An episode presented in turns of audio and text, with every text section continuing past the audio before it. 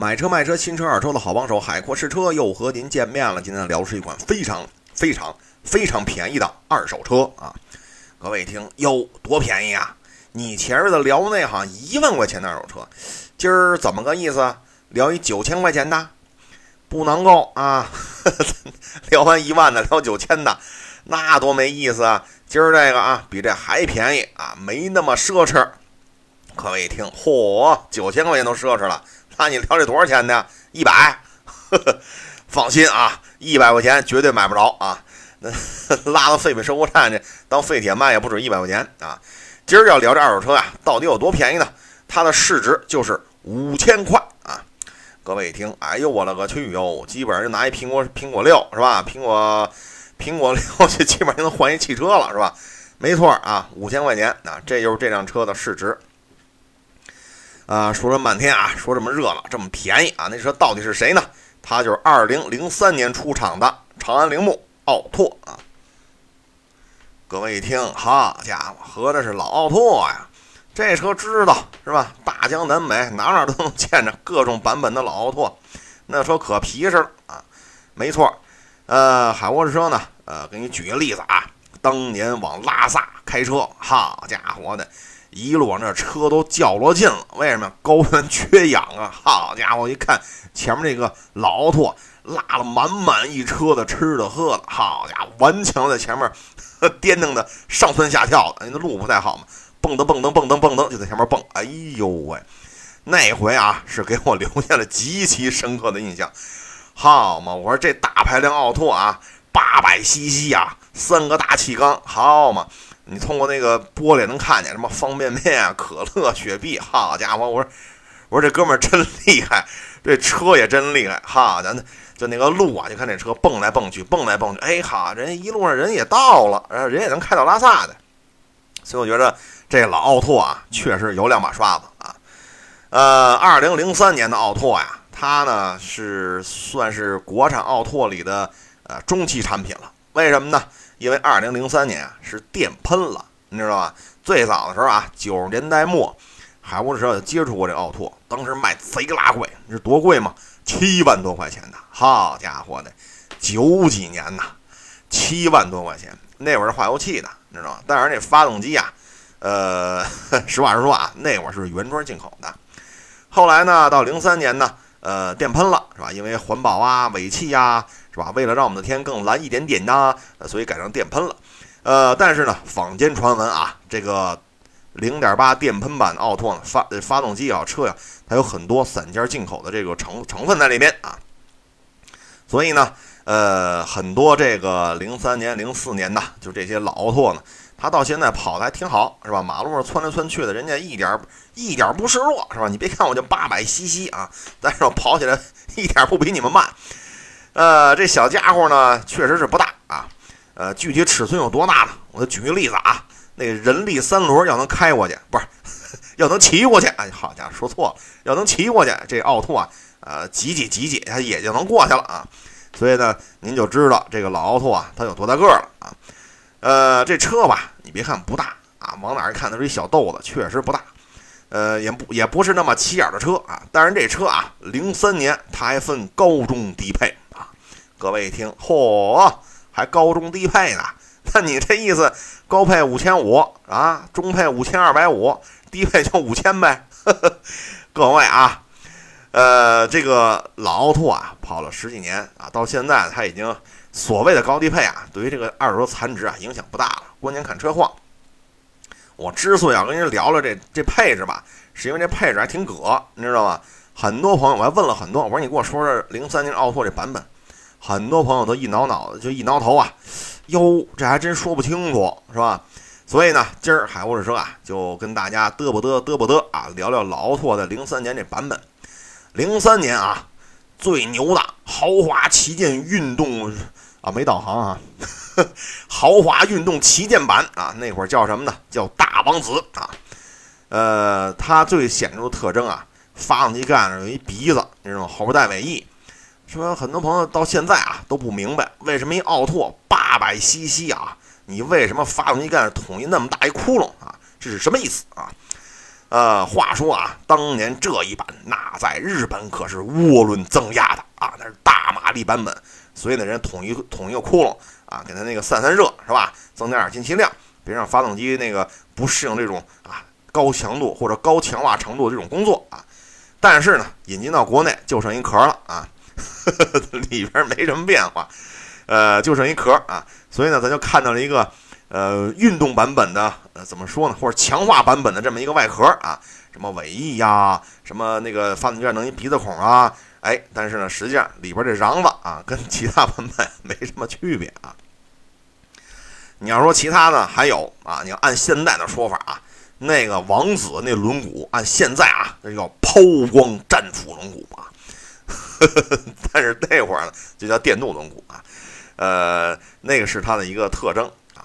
呃，中配啊，中配这名字就不叫王子了啊，这就比较怎么说呢？呃，比较温馨或者卡哇伊了。它叫什么呀？它叫都市贝贝啊。都市贝贝呢就没那么嚣张了，因为发动机盖子上呃不给吐窟窿了啊，后屁股上也不挂尾翼了啊。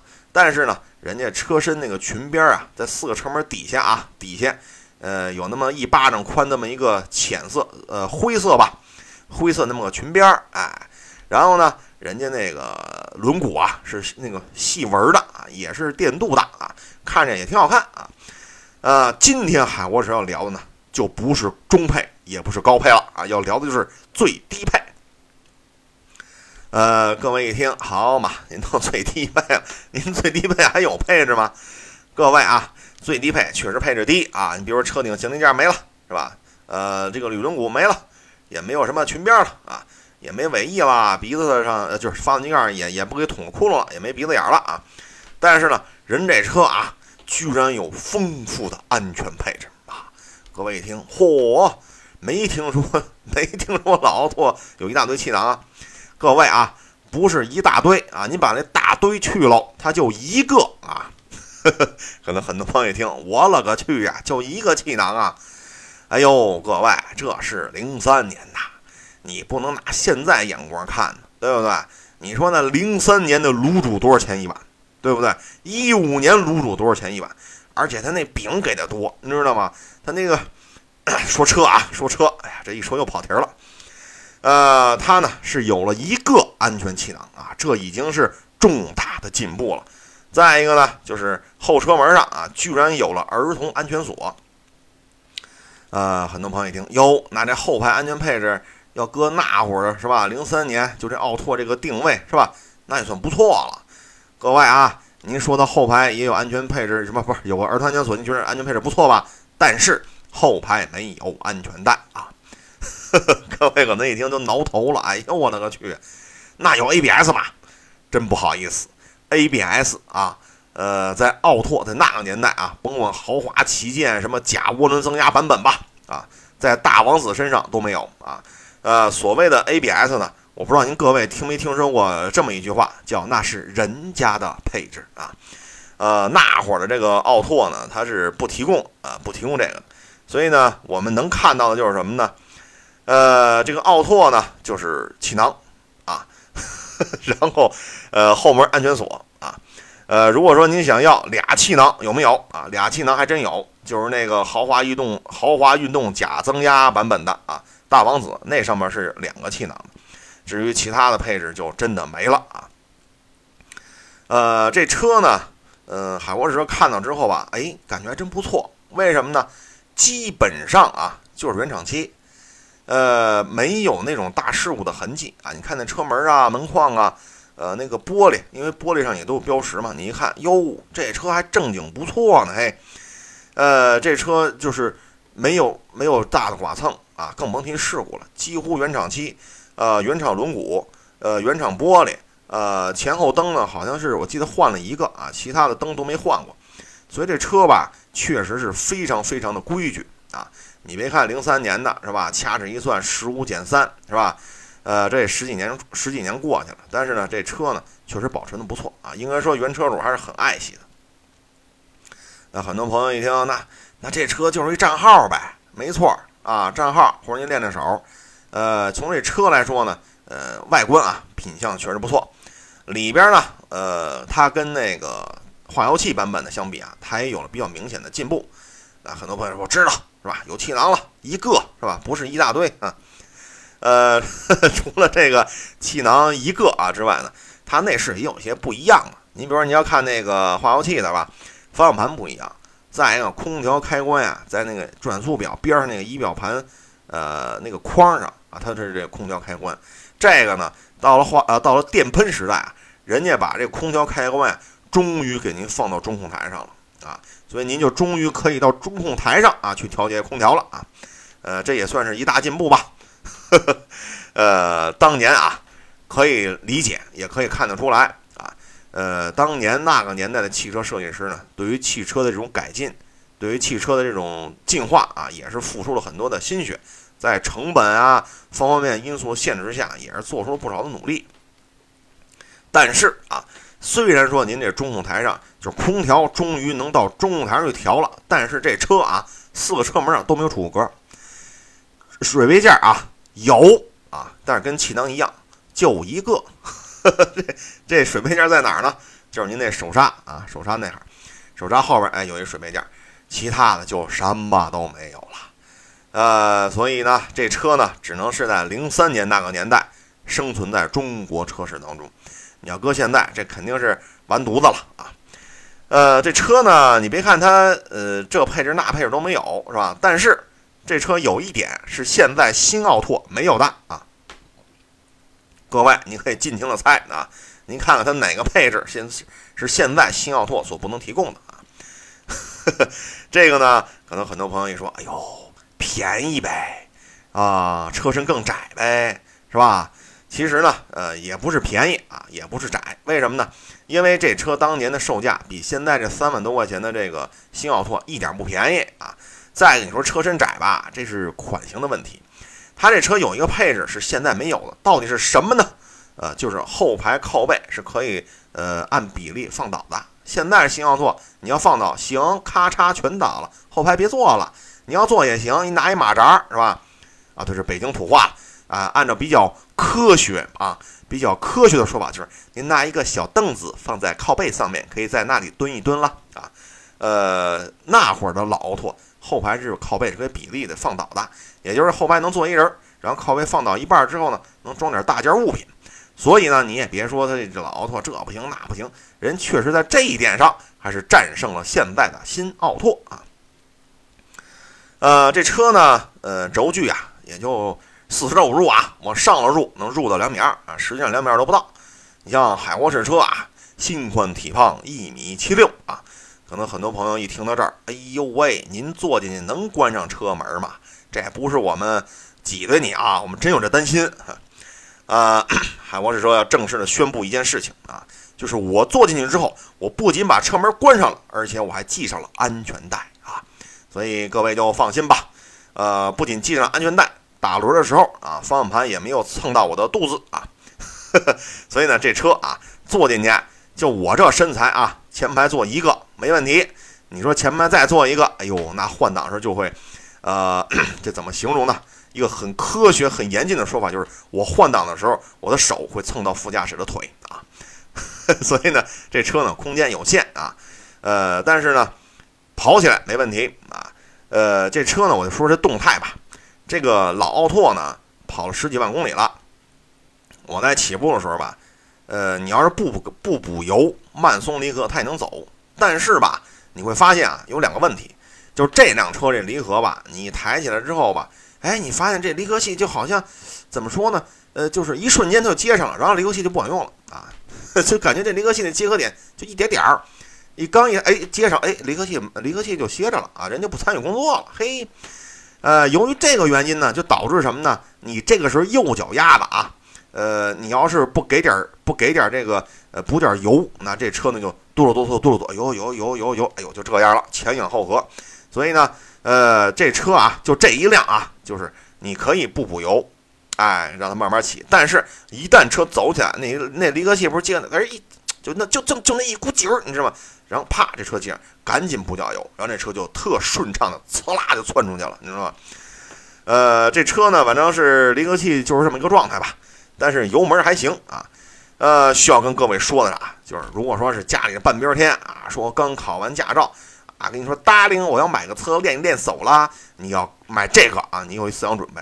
为什么？这车没助力啊，所以您打轮的时候啊，您就得呃 跟您家那领导商量商量了啊，就说亲爱的，是吧？呃，您那健身卡是不是就可以停了，是吧？您那个健身房就可以不去了啊？呃，为什么呢？因为给你买了一个零三年的奥拓啊。您那个健身卡的钱就会停了啊，可以，呵呵因为这辆车每一次打轮的时候，啊，就以家里半边天的那个 那个婀娜的小胳膊啊，就像我一样这么纤细的纤纤玉手，呃，估计是得 得冒点汗啊，呃，但是呢，对于我来讲啊，你像我这个心宽体胖，他这车啊是一个那个那个呃轮胎宽度啊一点都不宽啊，为什么呢？呃，当年车小嘛，所以呢这车吧幺四五的。啊，这轮胎宽度幺四五啊，可能很多朋友一听幺，这跟那幺二五摩托轮胎差不多了吧？呃，轮胎宽度啊就幺四五啊，十二寸的这个口径，所以呢，我跟这揉这打这个打轮揉库，哎，我觉得一点不费劲，是吧？但是呢，您要买这个说给家里那个领导练手用，您确实得请示一下，别回头好家伙，您这 回去您跪搓板了，你说这这，你说您再您再赖到我脑袋上是吧？这不应该让我跪搓板是吧？这让海博士车跪搓板他说的，他说这车你能开啊？我得事先说明啊，半边天能开，但是健身卡就可以停了啊。至于怎么您怎么去跟领导汇报，那就是您的事儿了。这车吧，反正手动变速箱啊，就我开这辆，我还问那车主呢。哟，我说是吧？您这兄弟，您这变速箱油什么时候换的呀？哎呦，我这一问，当时那车主那汗都下来了。哎呀，我再想想啊啊，一五年没换。一四年没换，一三年没换，一二年好像也没换，一一年我说行了，行了，行了，行了，您别往前倒了，您再倒倒到奥运会去了。反正您这车就是四五年没换过变速箱油了，是吧？呃，然后我这么一说吧，车主也挺不好意思的，因为跟我说半天，哎呀，这车我怎么喜欢，怎么爱惜。